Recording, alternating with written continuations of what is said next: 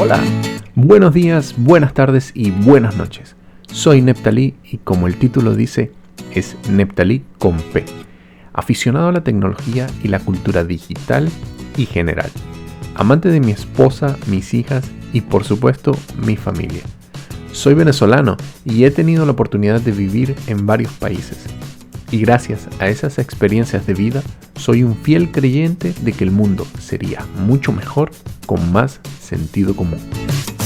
He querido entrar en el mundo del podcast y en mi mente había muchos temas posibles, pero para vencer el miedo de dar el primer paso a esta nueva experiencia, he decidido hablar de tecnología y fotografía. Así que ven y acompáñame en esta nueva aventura.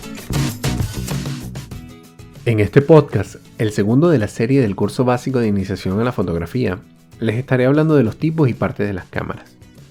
Creo que la mejor forma de perderle el miedo a la configuración de las cámaras y que nos permita conocerlas, por lo menos de una forma básica, y que por supuesto entre más sepamos cómo funcionan nuestras cámaras, será mucho mejor, es entrar un poco en detalle en los tipos de cámaras y sus partes.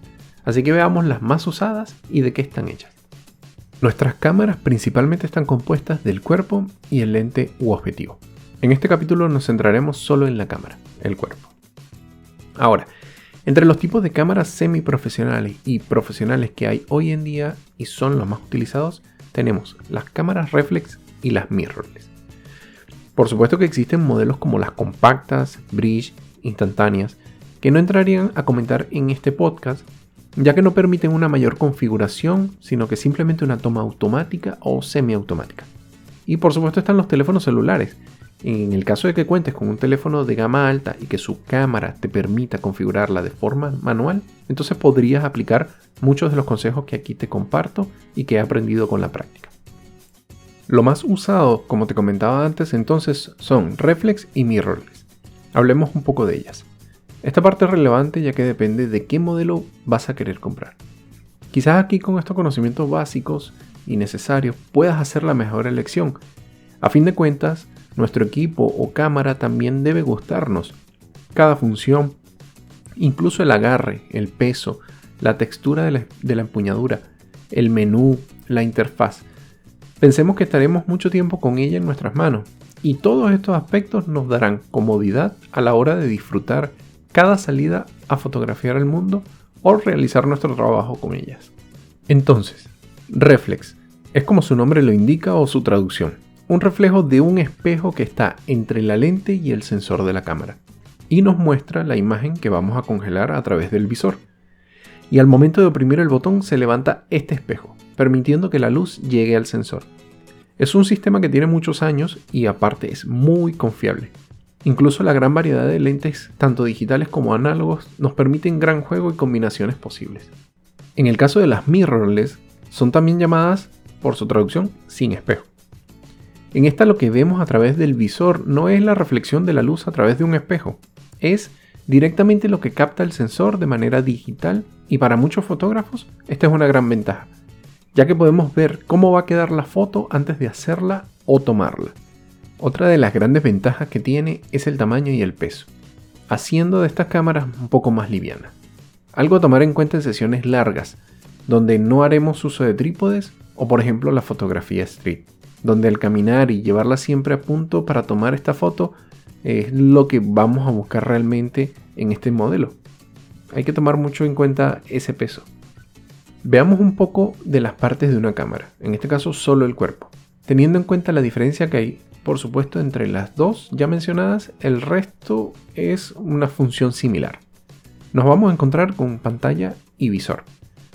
La pantalla nos permitirá ver el menú de la cámara y las imágenes tomadas a través de una interfaz que es muy intuitiva según cada marca. Y el visor, en el caso de la reflex, nos va a permitir ver la imagen antes de tomarla, pero no será la imagen final. En el caso de las mirrorless, podremos ver a través del visor cómo quedará la foto final. El obturador es una pieza muy importante. Esta da exposición de luz al sensor. Más sencillo de decir, el tiempo que dejamos expuesto el sensor a la luz. Yo también me leía al principio, pero con este mecanismo o sistema podemos elegir qué tan nítida saldrá o no una imagen o una foto. O si queremos un efecto barrido, por ejemplo. Esa velocidad en la que el obturador se cierra es la que muchos dolores de cabeza nos da al principio y que nos genera, por supuesto, fotos borrosas o movidas. El sensor digital. Quizás sea un tema más, extenso y tecnológico, pero que vale la pena conocerlo. Existen tamaños de sensores y entre los más comunes encontramos full frame con unas dimensiones aproximadamente de 35 milímetros, las APS-C y las 3 cuartos. Estos son sensores quizás un poco más pequeños. Todos los sensores están compuestos por megapíxeles. ¿Y qué son estos megapíxeles? Son millones de celdas que, se, que componen un sensor. Cada celda es una pequeña parte de la foto final. Y cada uno de estos píxeles tienen un fotocito y filtros. Y al conjugar la información de todas ellas, se envía al procesador de la cámara, generando así la imagen final. Es mucho, ¿verdad? Es un poco de lío. Y es más profundo todavía. Pero creo que esta base nos va a permitir conocer y saber cómo se forman nuestras fotos en un abrir y cerrar de ojos o quizás más rápido. Por lo menos lo tendremos un poco más claro. Ahora bien, cuando alguien te hable de megapíxeles, sabrás entonces a qué se refiere directamente. Y si la pregunta es, ¿mi cámara debe tener tantos megapíxeles? Entonces va a depender de qué harás con las fotos. Si harás impresiones, gigantismos, póster o fotografía relacionada con marketing, por ejemplo. En ese caso la respuesta es sí. Entre más megapíxeles tenga nuestra cámara, mejor calidad de impresión tendrá nuestro resultado final. Hablemos del flash y la zapata. Básico y sencillo. El flash en pocos casos lo trae incorporado y este nos va a permitir tener una fuente de luz eh, externa para ocasiones donde no tenemos luz natural o no es favorable, ¿ya? O podremos hacer juegos de luces. En el caso de la zapata, por su parte nos va a permitir en ellas incorporar a nuestras cámaras flash o controladores de flashes en el caso de montar un estudio fotográfico o mejor llamamos, lo podemos llamar un esquema de luz. Creo que es importante resaltar que usar el flash que trae la, la incorporada a nuestra cámara y bajo la opinión de muchos expertos fotógrafos nos dará una imagen muy plana, sin ningún tipo de sombra, aparte del gran destello que dejaremos a nuestro fotografiado, en el caso de un evento o una boda. La gran recomendación es nunca utilizar de manera directa estos flashes. Incluso lo sería mejor con nuestros dedos, por ejemplo, apuntar ese flash y que su destello vaya al techo, en el caso de que tengas un, techo a poca distancia, para que pueda hacer un rebote de la luz. En el caso de tenerlo, por supuesto, y lograr otra dirección de esa luz, eh, conseguiremos un resultado mucho mejor que él usando el flash totalmente de frente.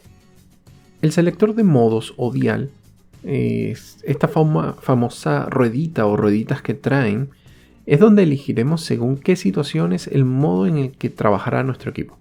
Los diales según marcas y modelos nos ayudan a cambiar de forma rápida tanto el ISO, el, diafragma y la velocidad de obturación.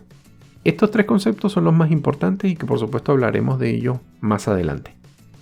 Las cámaras también cuentan con una botonera de acceso rápido. Esto nos va a permitir tener acceso, como dije antes, rápido a configuraciones o acciones como medición de luz, visualización de imágenes, etc que va a variar según nuestros gustos a la hora de configurarlos, o que cada marca tiene y hace que sea más amigable para nosotros los usuarios a la hora de prepararnos para congelar cada momento. Entonces vamos a poder configurar nuestra cámara de la forma más práctica y a nuestro gusto.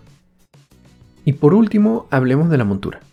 La montura es ese aro de metal que está alrededor del sensor en el cuerpo de la cámara y que es la interfaz que conecta el cuerpo con el objetivo o lente.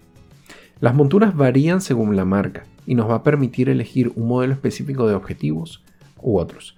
Incluso podríamos colocar adaptadores de monturas para usar objetivos de marcas diferentes a la del cuerpo de la cámara que tenemos. Y nada más de momento, te espero en el siguiente podcast para hablar de los lentes y la distancia focal. Y los invito a que me escuchen en el siguiente podcast. Muchas gracias y hasta luego.